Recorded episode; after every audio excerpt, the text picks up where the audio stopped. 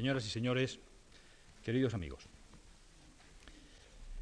Dentro de los cursos universitarios que habitualmente organiza la Fundación Juan Marc, hemos creído conveniente dedicar uno a la Constitución española. Se acercan las fechas conmemorativas del décimo aniversario de su promulgación y nos ha parecido de interés sumarnos a la efemérides con este ciclo de conferencias que hoy comienza. Creemos que todo lo que se haga para que el sistema de convivencia que la Constitución significa sea mejor conocido y apreciado por los españoles es bueno desde cualquier punto de vista y hemos pensado en la Fundación Juan Marc que un ciclo de conferencias sobre la Constitución podría venir a ayudar, siquiera sea modestamente, a este propósito común de aprecio y divulgación. Landelino Lavilla va a ser la persona que va a desarrollar ante nosotros este ciclo de conferencias, dividido, como es usual en la Fundación, en cuatro lecciones que serán pronunciadas los martes y jueves de esta semana y de la próxima. Son muchas las cualidades que reúne Landelino Lavilla para poder hablar con toda autoridad de la Constitución española. Quiero destacar en estas palabras de bienvenida y de salutación que le dirijo dos de estas cualidades su condición de jurista y sus pasadas responsabilidades de político. Landelino Lavilla es, sobre todo y ante todo, un eminente jurista para quien las reglas del derecho constituyen el armazón, el armazón básico de la comunidad política. Letrado del Consejo de Estado y actualmente consejero permanente del Alto Cuerpo Consultivo, Landelino Lavilla ha sabido y sabe imprimir a su trabajo profesional y a sus actividades públicas la distinción intelectual y el sentido práctico que son consustanciales a los grandes análisis jurídicos. La razón artificial del derecho, a que se refería en su tiempo Sir Edward Coke, como método de aproximación a la realidad social y política, alcanza en las conferencias, en los escritos y en los dictámenes de Landelino Lavilla categorías de auténtico magisterio. Y con ser uno de nuestros mejores juristas, la popularidad de Landelino Lavilla en la vida española alcanzó su cumbre en los años en que sirvió a la transición política desde las filas de la UCD. Ministro de Justicia en el primer gobierno de Adolfo Suárez, senador, diputado, presidente del Congreso y presidente de su propio partido, la ejecutoria política de Landelino Lavilla mereció entonces y sigue mereciendo hoy el respeto y la estima generales. Fue en aquella época cuando Landelino Lavilla tuvo una directa responsabilidad en el tema sobre el que va a disertar desde esta tribuna la Constitución española.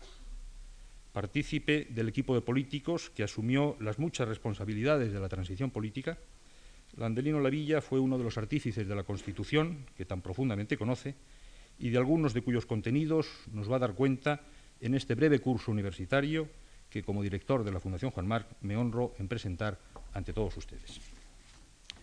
Quiero dar las gracias a Landelino Lavilla por su presencia en esta tribuna y también a todos ustedes, señoras y señores, amigos todos, por su asistencia a este ciclo de conferencias.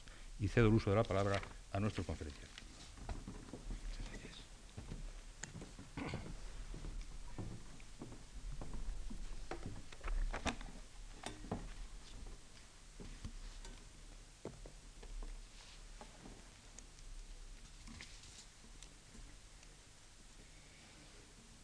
Señoras, señores,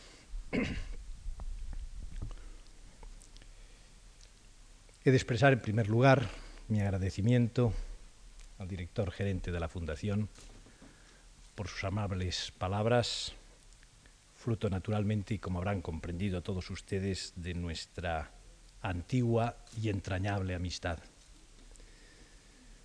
Gracias que hago extensivas a la propia Fundación por la oportunidad que me da de desarrollar este ciclo de conferencias y que refiero también a todos ustedes en cuanto han tenido la amabilidad de asistir hoy a escuchar mis palabras.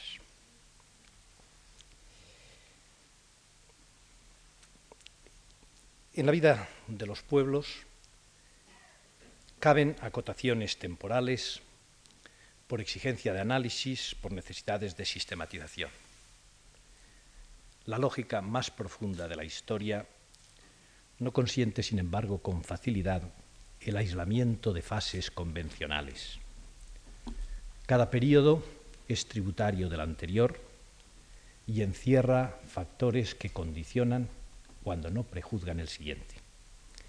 Y esto es así aunque puedan fijarse en el tiempo momentos quirúrgicos protagonizados por la voluntad y el afán colectivos de hacer quiebros a la historia. Todos somos hijos de nuestro tiempo y experimentamos los influjos y hasta la servidumbre de la época en que vivimos. Magnificamos por ello la importancia de nuestra tarea y de la coyuntura en que nos desenvolvemos. Pero los pueblos son señores del tiempo y para su protagonismo de la historia escrita y por escribir, cada época es un capítulo y cada página un episodio. Acontece, no obstante, que para los españoles de nuestra generación, de la generación a que pertenezco, para mí mismo, la Constitución de 1978 es símbolo del episodio que centra nuestro capítulo en la historia. No ha de extrañar, pues, que caiga en esa tentación de magnificar nuestra propia peripecia y que reflexione estos días ante ustedes sobre su nacimiento y sobre sus diez años de vigencia, es decir, sobre algo que a mi entender es capital en nuestra historia política. Voy a hacer una advertencia preliminar. Las eh, rúbricas a que se acogen las sucesivas intervenciones que voy a tener en este curso atienden naturalmente a un criterio de ordenación. Sin embargo, no me someteré probablemente con rigidez y menos con servilismo a la sistemática cuando sus exigencias pudieran entorpecer la fluidez de la argumentación o conducir a reiteraciones o remisiones en las que perdiera claridad la línea argumental seguida. No se para que mantenga, sin embargo, la intención de que en su conjunto las cuatro intervenciones, las cuatro conferencias, correspondan a lo que sus respectivos enunciados sugieren. Y después de Franco, ¿qué? Aquella repetida pregunta se iba haciendo más acuciante con el transcurso de los años. Algunos dieron y muchos celebraron sutiles e ingeniosas respuestas que ni en su agudeza de fondo ni en su feliz expresión significaban nada para tantos españoles cuya inquietud implícita en la pregunta no se traducía en qué hacer para que el sistema subsista, sino en qué hacer para una plena transformación del sistema al menor coste social. Había, desde luego, quienes, por coherencia con sus convicciones, por la fuerza viva de sus experiencias o por respetables sentimientos, pensaban que nada tenía que pasar porque el propio régimen incluía sus previsiones de futuro. Todo está atado y bien atado. Otros había que, conocedores de la realidad y de la historia, buscaban vías y fórmulas para introducir cambios en el régimen sobre los que apuntalar sus esperanzas de que sobreviviera. Estaba, sin embargo, generalizada la creencia de que sólo el cambio de sistema, no el cambio en el sistema, el cambio de sistema daría salida a aquella situación. Unos propugnaban la rápida implantación de una democracia de tipo occidental, respetando la legalidad establecida aún en el propio proceso de sustitución de esa legalidad. Otros, por el contrario, defendían que sólo por la ruptura con quiebra radical del orden jurídico político entonces vigente podría llegarse a una situación plenamente democrática. El cambio político se hizo siguiendo el método de la reforma. Las diversas posiciones se confrontaron ante el pueblo español en el referéndum del 15 de diciembre de 1976 y los españoles apoyaron por amplia mayoría la iniciativa reformista. Aquella reforma, nuestra reforma, la reforma que protagonizamos, fue, creo, cualitativamente distinta de muchos de los intentos o precedentes reformistas que ha habido en la historia española. En primer lugar, por la generosidad y limpieza con que la concebimos y ejecutamos. En segundo lugar, porque no fue una operación defensiva, sino rigurosamente agresiva al servicio de una convivencia integradora.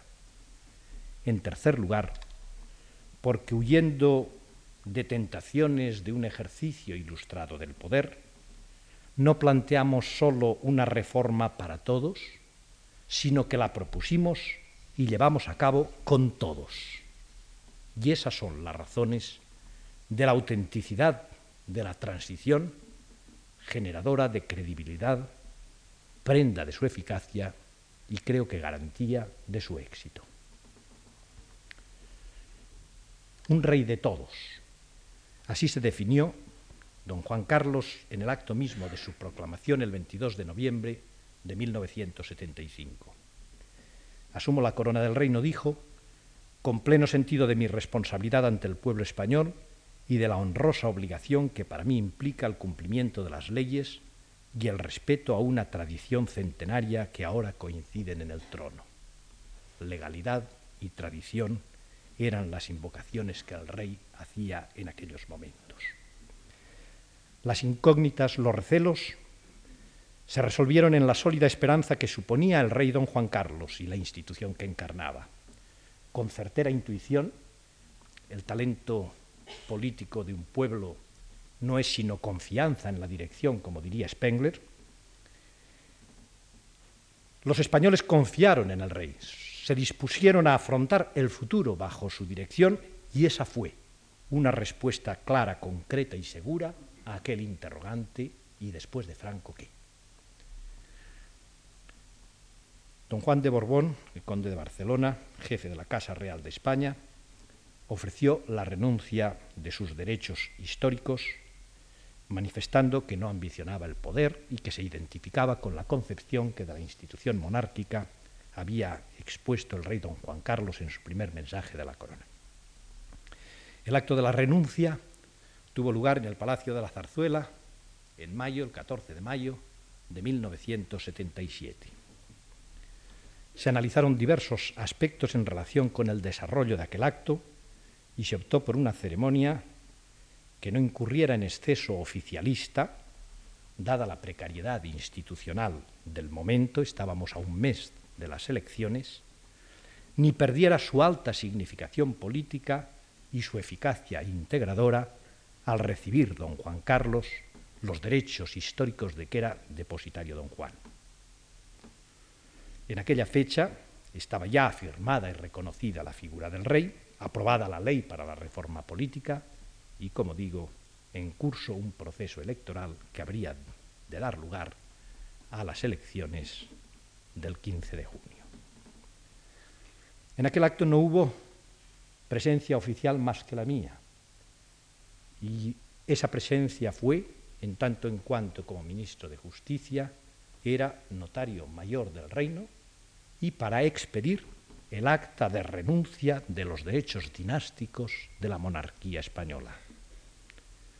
En el protocolo del Ministerio de Justicia estará el, estará el original de esa acta notarial y primeras copias están en la Casa Real y en la Presidencia del Gobierno. Celebradas las elecciones generales, el rey pudo comparecer, compareció ante las nuevas Cortes, habiendo ya convergido en él las previsiones legales iniciales y aquellas tradiciones centenarias que había invocado. Al pueblo español, titular del poder constituyente, correspondía otorgar el título de legitimidad democrática y lo hizo a través de sus representantes en Cortes primero y al aprobar la Constitución en referéndum después. Quedó así establecida la monarquía parlamentaria como forma política del Estado español. El juramento de la Constitución por el príncipe de Asturias ante las Cortes el día 30 de enero del año 86 supuso a la vez el cumplimiento estricto de una norma constitucional. A la vez digo que la visible expresión de la esencia de la monarquía y hasta un eficaz traspase político a la institución de afectos y lealtades a que el rey don Juan Carlos se ha hecho acreedor. El rey ha sabido en todo momento lo que tenía que hacer y ha hecho posible lo que era necesario. No ha excedido un ápice sus funciones, ni en el período preconstitucional, ni bajo la vigencia de la Constitución, siempre desde una posición de autoridad moral, como titular reconocido e indiscutido de ese importante pozo de poder que sin necesidad de resortes específicos corresponde a quien es símbolo de la unidad y permanencia de España, árbitro y moderador del funcionamiento regular de las instituciones, por decirlo con palabras del artículo 56 de la Constitución. En el rey don Juan Carlos hicieron realidad las esperanzas de integración de todos los españoles. Creo que se ha mostrado siempre conforme pretendió como rey de todos y ha sabido conducir con pulso firme el proceso de transformación política de España, a la vez que con precisión y en sucesivos mensajes ha ido elaborando lo que podría ser una rigurosa concepción de una monarquía parlamentaria moderna. Hecho esta referencia en el pórtico del curso al rey y a la monarquía, porque prefiero que quede por encima de argumentos o exposiciones que voy a hacer hoy y en días sucesivos en torno o más apegado a los avatares de la política, avatares respecto de los cuales entiendo que es fundamental preservar la institución y preservar a quien la encarna, que es Su Majestad el Rey. Solo pues, quizá de un modo circunstancial u ocasional, tenga que hacer de referencia o la haga, porque así surja de la exposición, a la monarquía o a nuestro rey. Queda establecido el reconocimiento a la figura de nuestro monarca y queda así reconocido también por mi parte lo que supuso para caracterizar no solamente el orden constitucional en que hoy vivimos, sino también el propio proceso político, la transición que condujo al establecimiento de ese orden constitucional.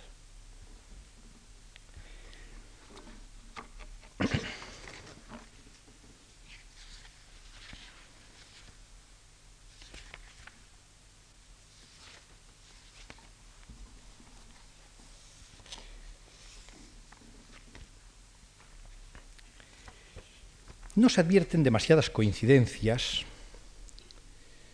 cuando se trata de verificar un, un acotamiento en el tiempo de la duración de lo que se ha llamado la transición política.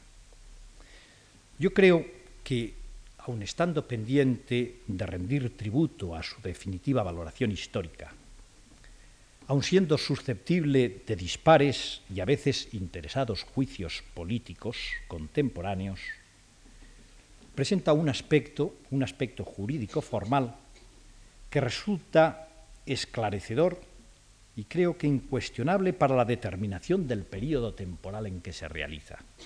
Y desde ese punto de vista, repito, jurídico formal, la transición comenzó con la proclamación del rey don Juan Carlos el 22 de noviembre de 1975 y finalizó con la sanción por Su Majestad el Rey de la Constitución el día 27 de diciembre de 1978 y la publicación consiguiente el día 29. Entre uno y otro momento, inicial y final, fueron hitos de especial significación el nombramiento de Adolfo Suárez como presidente del Gobierno, 3 de julio de 1976, la aprobación de la Ley para la Reforma Política, sesión de Cortes de 18 de noviembre y referéndum de 15 de diciembre del 76, las primeras elecciones generales, 15 de junio de 1977, y el marco consensual representado fundamentalmente por los pactos de la Moncloa en que se desarrolló el período constituyente cuyo momento cenital fue la aprobación de la Constitución por el pueblo español en el referéndum de 6 de diciembre de 1978. Una pluralidad de decisiones políticas y de instrumentos jurídicos fueron conduciendo el proceso de transición así acotado y a su estricto servicio. El nombramiento de Adolfo Suárez como presidente del gobierno fue un momento clave. Para un observador medianamente informado, parecía claro ya a principios de junio, ya en la primavera de 1976, que el relevo en la presidencia del gobierno estaba próximo. Aquel primer gobierno de la monarquía que presidió Arias Navarro hizo sus aportaciones al proceso de transición en algunas piezas legales que después nos resultaron útiles para el desarrollo de lo que habíamos concebido como transformación política de España.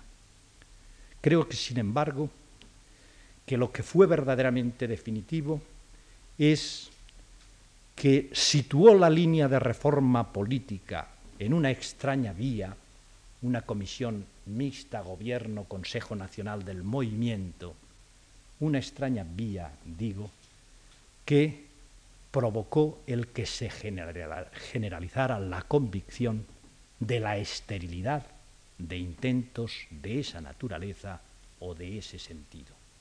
Consiguientemente, cuando accedió Adolfo Suárez al gobierno, existía ya un clima social favorable para hacer un planteamiento con la claridad, con la nitidez con que se hizo y que probablemente no hubiera podido hacerse en diciembre de 1975, por poner una fecha. Aquellos seis meses del gobierno Arias Navarro demostraron que había que acometer la transición con audacia, con valentía, con decisión y sin cohibiciones de ningún tipo.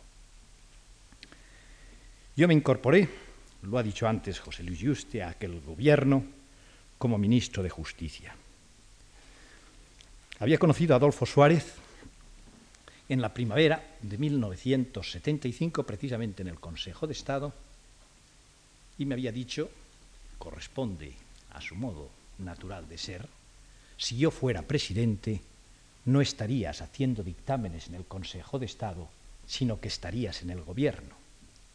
Y el día 6 o 7 de julio de 1976 me llamó y me dijo, soy presidente y te pido que te incorpores al gobierno para desempeñar la cartera de justicia. Nuestra conversación fue larga, difícil y compleja.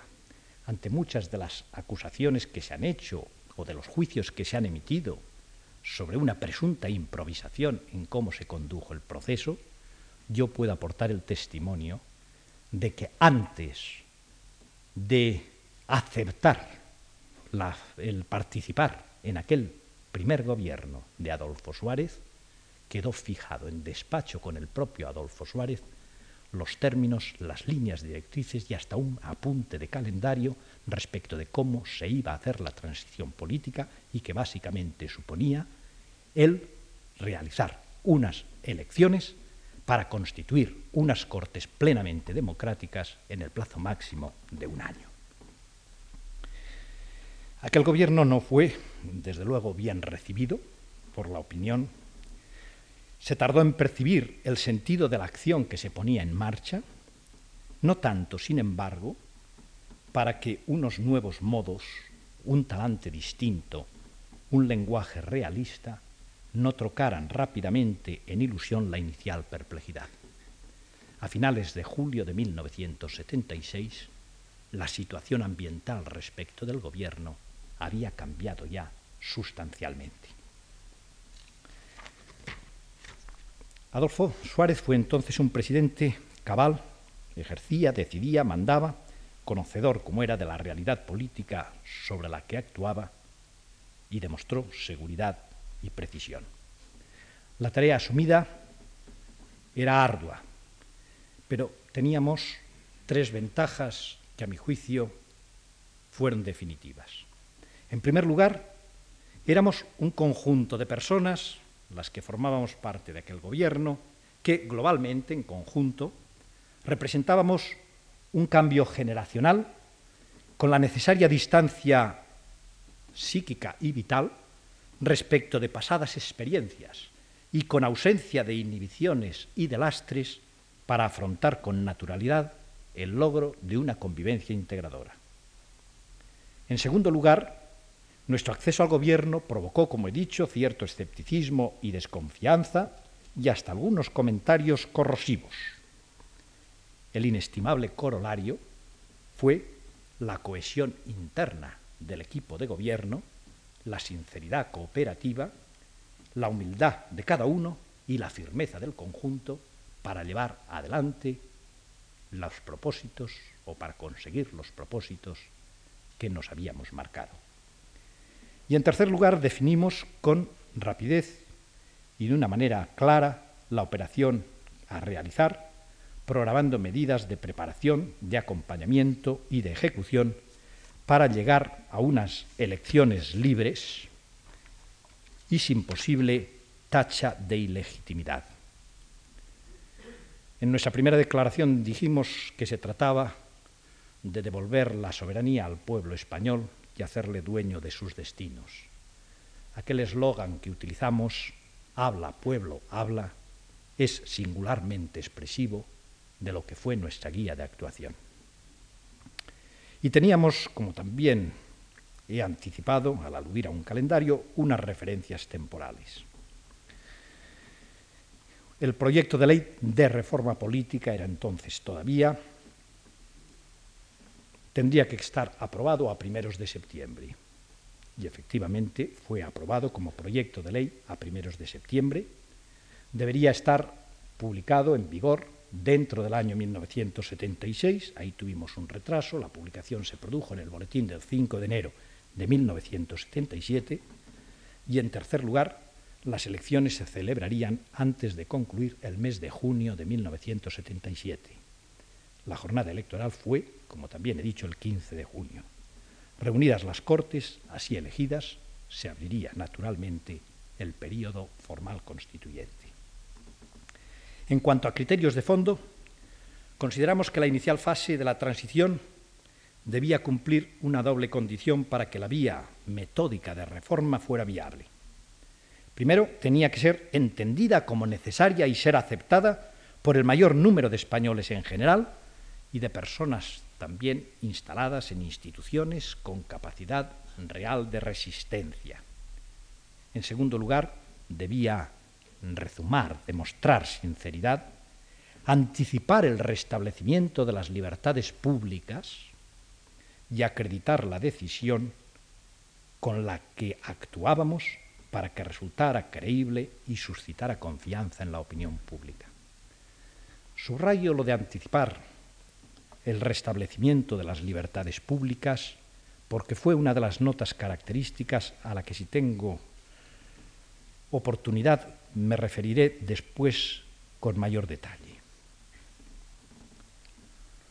Nuestra voluntad era pues firme, nuestra decisión de hacer la transición desde la legalidad entonces vigente era clara y teníamos fe en la posibilidad de lograrlo. Se requerían un conjunto de actuaciones complementarias e inexcusables cerca de las instituciones entonces existentes y cerca de la oposición, bien constituyera una realidad política externa al régimen, bien expresara actitudes críticas, disidentes, en todo caso democráticas, y que estaban presentes en la realidad política española de los últimos años por mesura propia o por tolerancia ajena. Naturalmente, en el desarrollo de la transición política, el punto de mira fue cambiando. Podría decir que hasta la aprobación de la ley para la reforma política orientábamos fundamentalmente nuestras actuaciones a conseguir la convicción respecto de quienes estaban ocupando las instituciones a través de las cuales debíamos conseguir la aprobación de nuestro proyecto. Desde la aprobación de la ley para la reforma política, el proceso de transformación requería apuntar fundamentalmente hacia esa oposición que debíamos integrar para hacer auténtico el sistema democrático que queríamos implantar en España. A todo ello había que atender y se atendió y se creó la conciencia social de que el cambio político era necesario, de que nuestra propuesta era tan realista como segura, de que teníamos el bagaje intelectual y el coraje político precisos para llevarla a efecto. El planteamiento político de la operación lo expuso el presidente Suárez tras aprobar el Gobierno el proyecto de ley que fue remitido primero al Consejo Nacional del Movimiento y después a las Cortes para seguir los procedimientos que establecía la legalidad entonces vigente. Él transmitió el fondo político de aquella transición que estábamos proponiendo al pueblo español. Unos días después, eso fue, me parece, el día 10 de septiembre, unos días después, el 15 de septiembre, por encargo del propio presidente Suárez, en el acto de apertura de tribunales que presidió Su Majestad el Rey, yo pronuncié un discurso, era sobre la justicia en un Estado de Derecho, creo recordar, en el que formulé los supuestos y fundamentos doctrinales, jurídicos, filosóficos incluso, de la operación que estaba en marcha.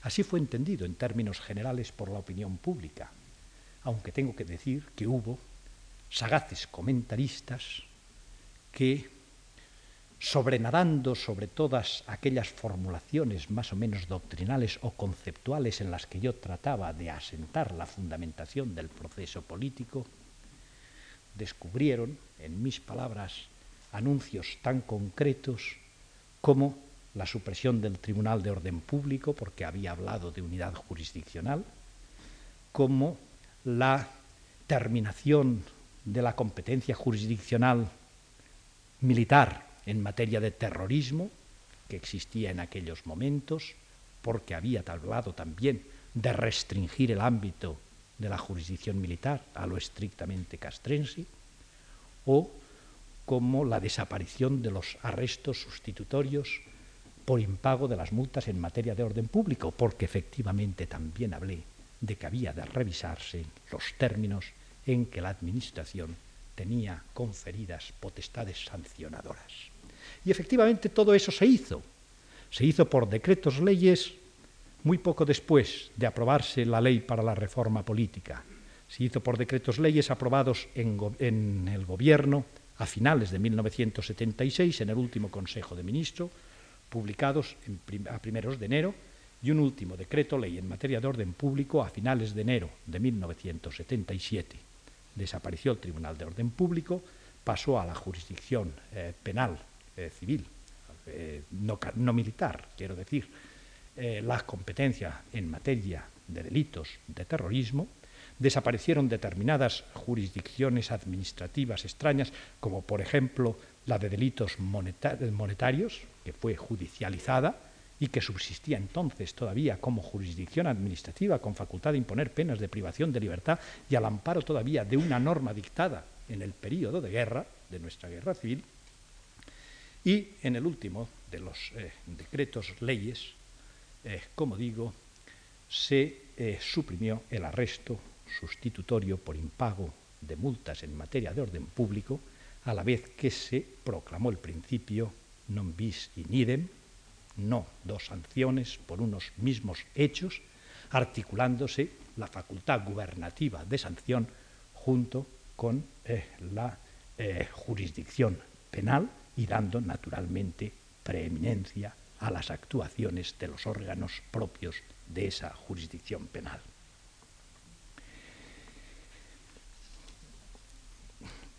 La valoración de las manifestaciones y declaraciones públicas que hicimos, yo creo que acredita, si se ven ahora, la prudencia con que fuimos exponiendo nuestros propósitos y la firmeza con que trazamos el nuevo horizonte para el pueblo español. Nada, nadie podrá percibir actuaciones equívocas o eufemísticas.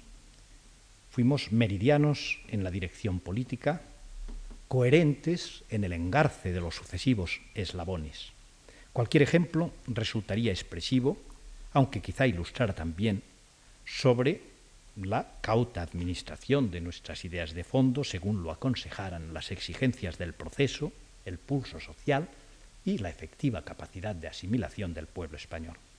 En la vida política, el pensamiento no es una pura elucubración traducida en formulaciones abstractas, por atractivas que éstas resulten. En la vida política el pensamiento o es principio y soporte para la acción, o constituye un ejercicio de recreo intelectual o de diletantismo especulativo.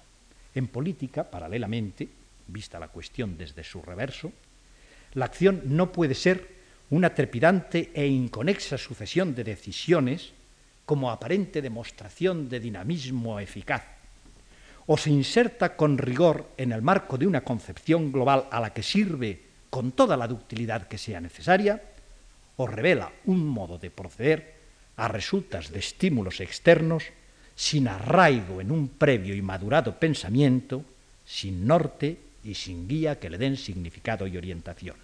No hay vientos favorables, según dijera Montaigne, para quien no tiene puerto al que ir. Muchos confunden sus, sus impulsos con urgencias, hacen con rapidez cosas que no cambian la situación, como alguien dice sábado, que estuviese parado en el desierto y de pronto cambiase de lugar con gran rapidez. La velocidad no importa, siempre se está en el mismo paisaje. Aprobada y vigente la Constitución, el pueblo español había pasado desde la orilla de la autocracia a la de la democracia. Muchos problemas ciertamente tendría que afrontar en la nueva ribera hasta sentarse definitivamente en ella. El paso se había dado y la transición había quedado medularmente consumada. Cierro así aquella la exposición que he iniciado con la afirmación desde que desde un punto de vista jurídico formal el proceso de transición termina con la entrada en vigor de la Constitución, por muchos y graves que fueran los problemas que tuviera que abordar todavía el pueblo español para asentarse y consolidarse en la nueva situación constitucional y democrática. La transición tiene su pequeña historia engranada de anécdotas, muchas de ellas de fiabilidad variable.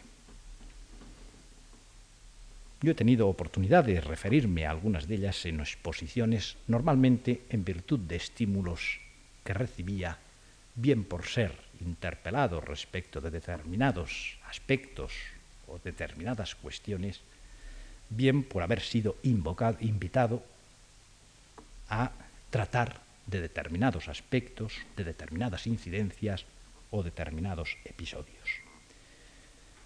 Pero la transición española fue en sí misma y sobre todo una operación de gran aliento histórico. Y esa es la perspectiva, el punto de vista desde el cual voy a continuar mi exposición, que implica una cierta explicación racionalizada de todo el proceso, más que una exposición de los episodios o de las anécdotas que fueron jalonando su desenvolvimiento y su desarrollo. Y cuando hablo de una explicación racionalizada, soy consciente de los riesgos que tiene cuando eso se trata de hacer a posteriori, porque nunca se acaba de saber bien qué es fruto de un esfuerzo racionalizador a posteriori, es decir, cuando ya se sabe qué pasó y cómo pasó, y que, por el contrario, está designando la aplicación de la razón al desarrollo de la operación cuando esa operación está en curso. Yo tengo la tranquilidad de poder aseverar ante todos ustedes que los términos en los que les voy a hablar son armónicos, desde luego, coincidentes incluso en su literalidad en algunos momentos, con los términos en los cuales me fui manifestando cuando no había una realidad que fue, sino una realidad que está siendo, y que será una cosa o dejará de ser otra, según las decisiones que se tomen o según las actitudes que se adopten. Ese proceso de transición vivido día a día pudo parecer lento y muchas veces se nos dijo que dirigido con cierta ingenuidad. Yo creo que contemplado según magnitudes de relevancia histórica, fue un proceso rápido, un proceso lineal y sin fisuras. Fue conducido con firmeza inconmovible frente a las cansinas imputaciones de debilidad que no eran sino incitación al dogmatismo y la radicalización, es decir, a posturas plenamente incompatibles con el objetivo integrador pretendido y mantenido, constante, reflexiva y firmemente. Nuestra firmeza estuvo en mantener el talante contemporizador, tolerante y de entendimiento con todas las fuerzas políticas, aunque hubiera podido ser más o menos eh, aplaudida por unos o por otros cualquier actitud de afirmación en convicciones propias o de claudicación, a veces ante convicciones o posiciones ajenas. Debíamos conseguir y conseguimos la inversión de una dinámica política de divergencia y confrontación estimulada desde los extremos, cuyas dramáticas consecuencias no son bien conocidas en nuestra propia historia, debíamos, digo, conseguir la inversión de esa dinámica, sustituyéndola por una dinámica de moderación, de templanza y de convergencia orientada hacia el centro. Era la condición necesaria para la estabilidad del sistema que se trataba de construir. Cualquiera puede comprender que es más fácil el acto de fuerza o el gesto de arrogancia que el cumplimiento paciente y diario de la obligación conscientemente asumida de aceitar los engranajes del sistema.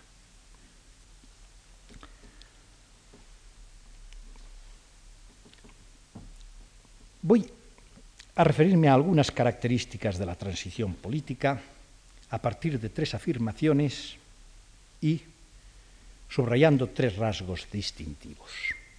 Las tres afirmaciones políticas en su raíz y que yo creo que sintonizaban con otras tantas convicciones sociales son el régimen vigente, cuando murió el general Franco, carecía de viabilidad en sus términos o adaptado tras la desaparición de quien lo encarnaba y sostenía.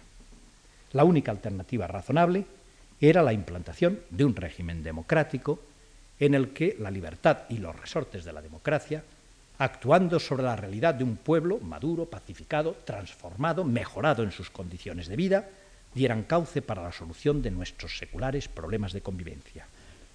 El cambio de régimen, es la tercera afirmación, venciendo las resistencias de los continuistas y las impaciencias de los rupturistas, había de lograrse siguiendo los cauces de la legalidad formal.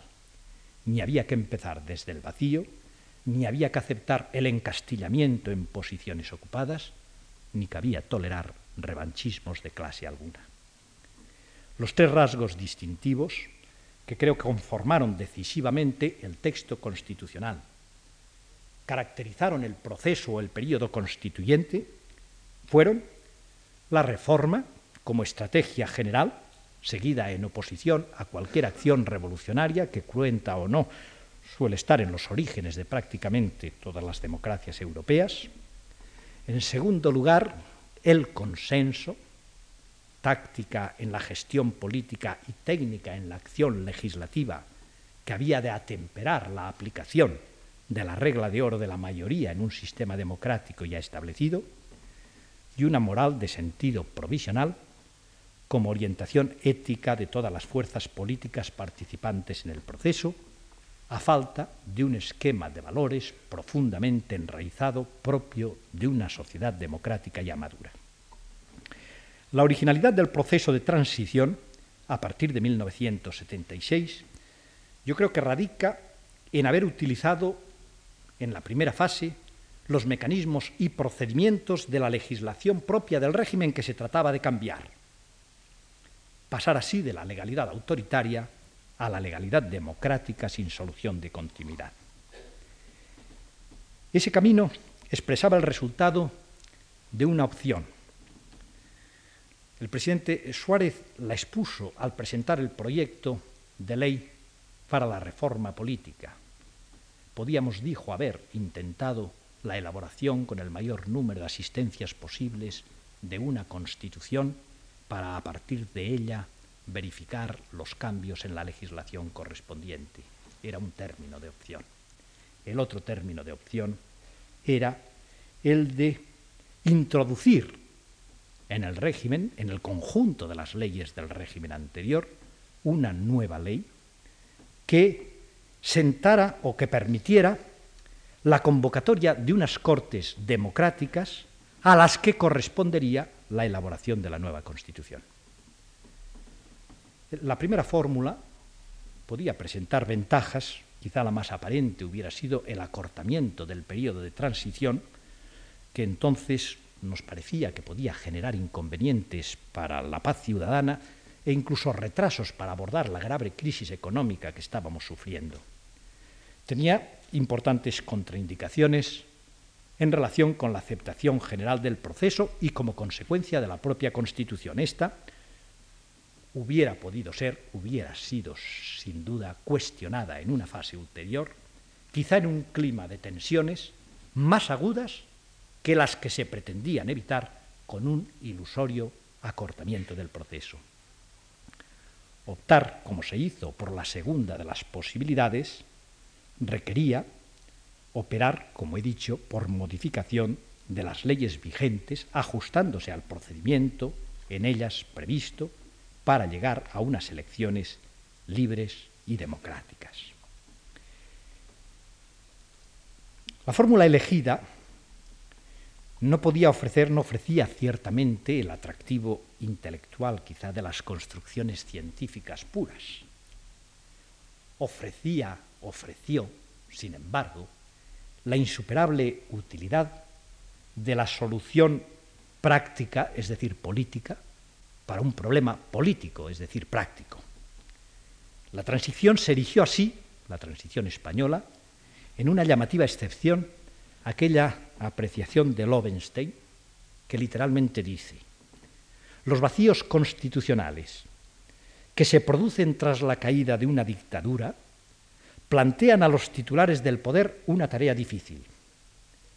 Con el fin de crear los requisitos y los presupuestos necesarios para convocar nuevas elecciones y elegir una asamblea constituyente, dice Lovenstein, se verán obligados a implantar frecuentemente durante largos años una dictadura, aunque con determinados rasgos democráticos. No aconteció así en España. No aconteció así en España porque, y recuerden una observación que incidentalmente hecho con anterioridad, acometimos todo aquel proceso sobre la base de establecer o restablecer las libertades públicas previamente a la celebración de unas elecciones en las que se consolidaba o formulaba el principio democrático. La observación de Lovenstein responde a unos modelos de transición en los que se produce, normalmente de forma eh, revolucionaria, un movimiento, hay una afirmación democrática, no se dispone de leyes, no se dispone de órganos, y dice Lodenstein, quienes asumen la responsabilidad, hay un primer momento en que no pueden dar vía libre y tienen a veces que prolongarlo en el tiempo al juego de las libertades, al juego de la democracia, y establecen un determinado tipo de dictadura, aunque con rasgos democráticos. No aconteció, repito, en España donde establecimos primero el conjunto de libertades que habían de permitir la plena legitimidad del proceso electoral y de las Cortes nacidas de las elecciones del 15 de junio de 1977.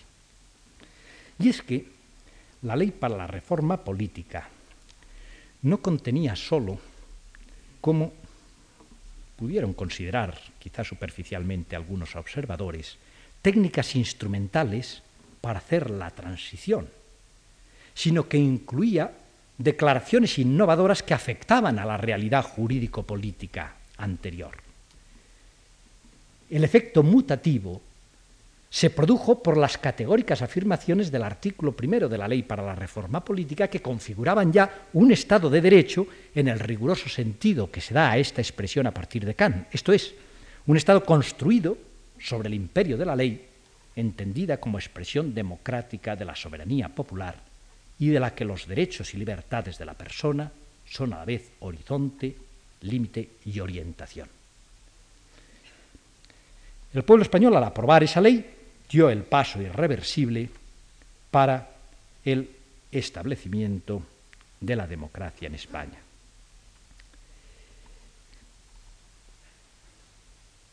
Cuajó en ley para la reforma política lo que inicialmente fue un borrador de ley de reforma política. El cambio de preposición era significativo respecto del aliento inspirador de aquel texto legal.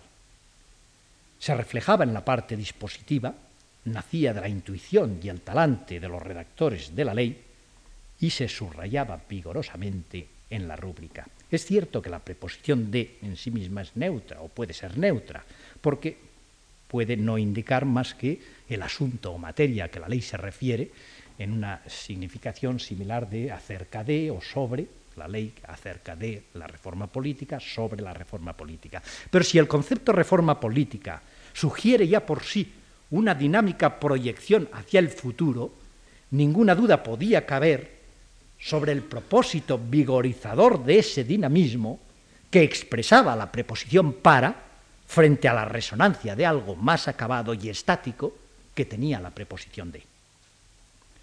La ley fue un instrumento cuya aptitud jurídica y política yo creo que se acreditó. La elección de unas cortes con plena legitimidad democrática y la inmediata apertura de un período constituyente acentuaron su valor como una norma que supuso la institucionalización del mecanismo a través del que se llegó a institucionalizar el sistema democrático en España. La ley para la reforma política, he dicho en alguna ocasión, quizá con algo de audacia, puso en acción el poder constituyente como poder constituido en el propio proceso de alumbramiento de la Constitución. No es pues errónea la concepción instrumental de aquella ley, a mí me parece limitada y parcial, porque fue más que un instrumento útil en cuanto a los mecanismos con los cuales se habría de realizar la, la transición, porque contenía, como he anticipado, formulaciones dogmáticas de gran calado jurídico y de limpio linaje democrático.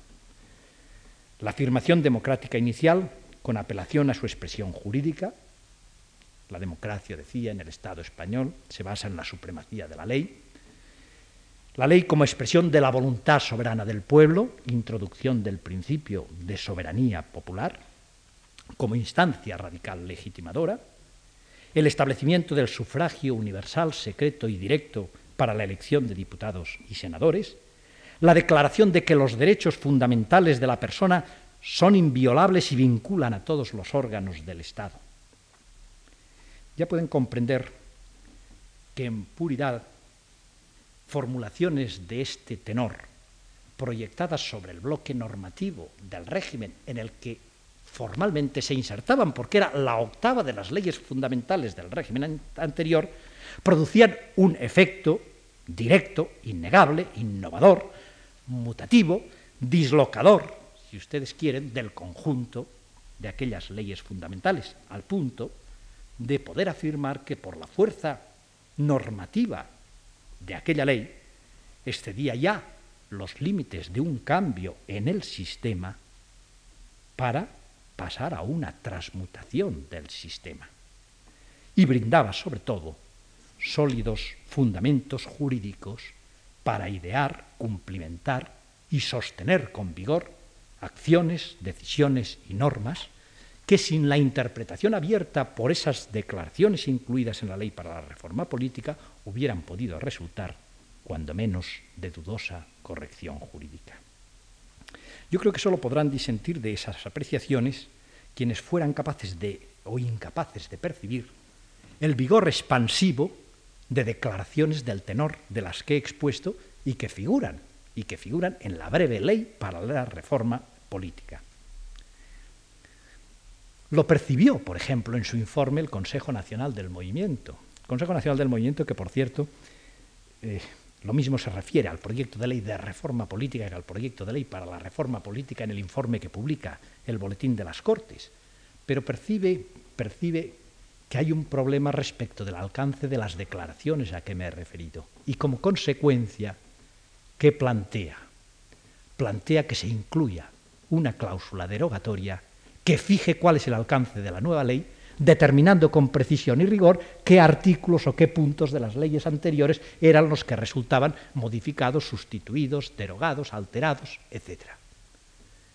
Un planteamiento que era exactamente el mismo, pero al revés, por el que el gobierno se había negado a introducir una cláusula derogatoria, como se negaron las Cortes después, se negó la ponencia y no prestó su asentimiento el gobierno cuando en la tramitación en las Cortes se presentaron enmiendas conducentes a incluir esa disposición derogatoria.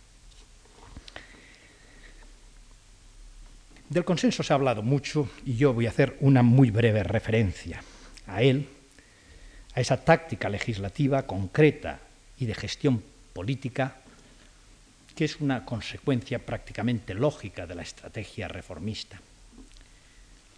Difícilmente se hubieran podido salvar los escollos de la transición y al mismo tiempo lograr una constitución concebida como pacto de convivencia sin el apoyo concurrente de las principales fuerzas políticas del país. Lo digo yo que fui en algunos momentos crítico de determinadas exacerbaciones del consenso en la elaboración del texto constitucional. Pero aquella fórmula de consenso responde a lo que la doctrina norteamericana ha denominado el principio de seguridad mutua, es decir, aquel que propugna que el establecimiento de un nuevo sistema es más viable y el sistema establecido más estable si la oposición participa activamente en el proceso decisorio. Es justo reconocer y proclamar que el consenso permitió, yo creo que por primera vez en nuestra historia, llegar a un acuerdo básico entre las fuerzas políticas sobre los grandes problemas tradicionales de la convivencia española, como son la forma política del Estado, su organización territorial o la afirmación de determinados aspectos de la libertad individual y de la libertad colectiva. Con mayor o menor acierto, tales problemas han encontrado solución o cauce para solución en la Constitución vigente de 1978. He señalado un tercer rasgo que he llamado la moral provisional, porque toda reforma lleva consigo el establecimiento y generalización de nuevos valores, de una nueva moral política. Pero en un proceso seguido por el cauce o por la vía de la reforma, como la transformación no tiene lugar por definición, sino a través de una evolución, es necesario arbitrar una especie de moral política provisional que oriente la acción del gobierno durante el propio proceso de cambio. Moral que llamo provisional porque es la que rige transitoriamente hasta la implantación definitiva de las nuevas instituciones. Me he referido a este tema ya en otras ocasiones o en alguna otra ocasión, lo he escrito incluso y no voy a insistir en él. Me voy a limitar a expresarles que la explicación que yo he dado de esa moral provisional la he hecho al hilo de lo que en el discurso del método son las reglas de moral provisional que Descartes dice seguir desde que pierde fundamento para él el sistema filosófico de raíz aristotélico eh, tomista hasta el momento en que formula la nueva filosofía de raíz eh, racional, de raíz racionalista, basada fundamentalmente en la razón. Yo les invito, son páginas muy breves, a que verifiquen un repaso de esas reglas y verifiquen su transposición a los modos y al talante con, con los cuales condujimos el proceso de transición política en España. Yo he hecho aplicación al proceso de transición de esas reglas cartesianas en su misma y estricta literalidad. Como digo, lo he explicado en alguna ocasión y creo que está incluso escrito y publicado en algún discurso o conferencia. La Constitución expresó la voluntad de los españoles de convivir, de respetar en la convivencia un cuadro de valores que no podrían ser enervados ni vaciados de contenido. Tras la aprobación de la Constitución, como también he dicho, tras su entrada en vigor, desde un punto de vista jurídico formal, a que me ha tenido, la transición política había terminado.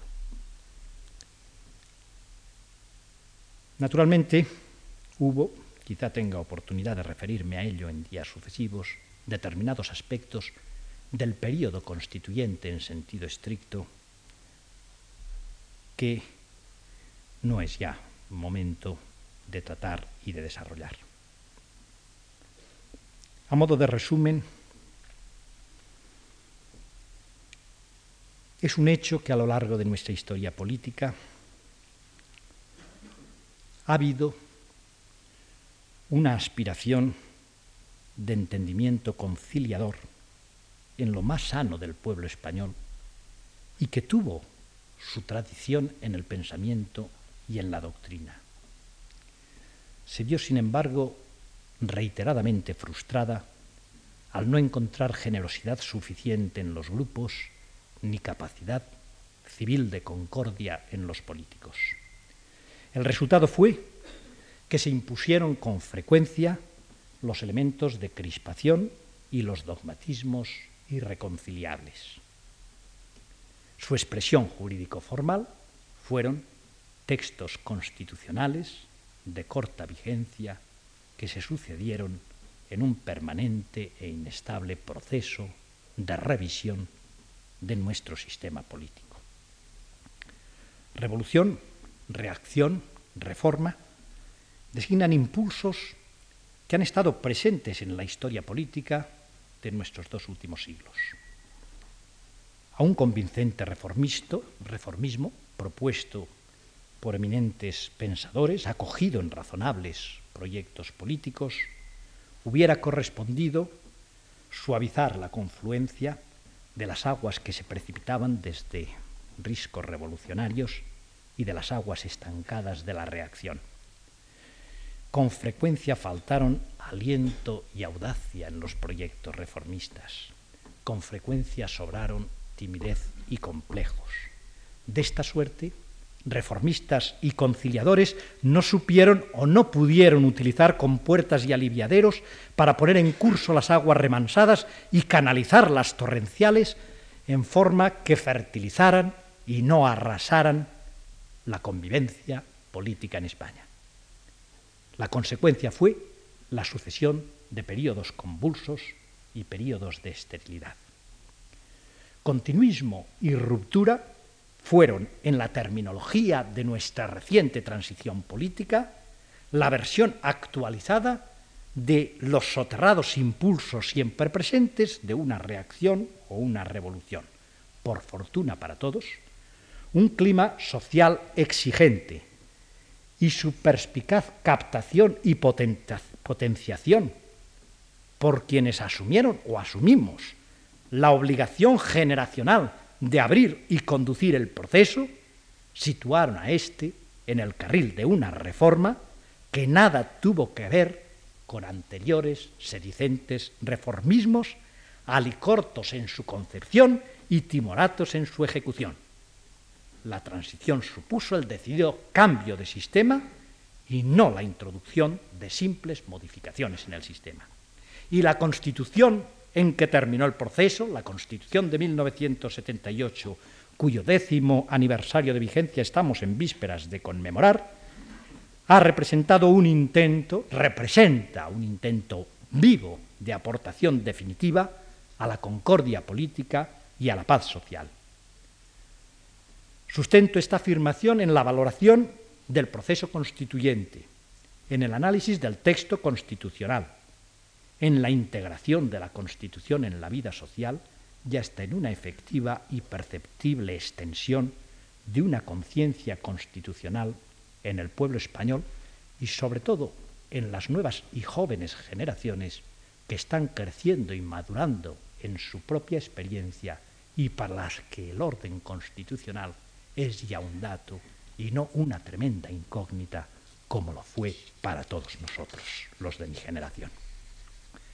Así pues, cabría resumir lo que he tratado de exponer y que en días sucesivos trataré de contrastar con lo que ha sido el curso de los acontecimientos políticos regidos por la Constitución de 1978.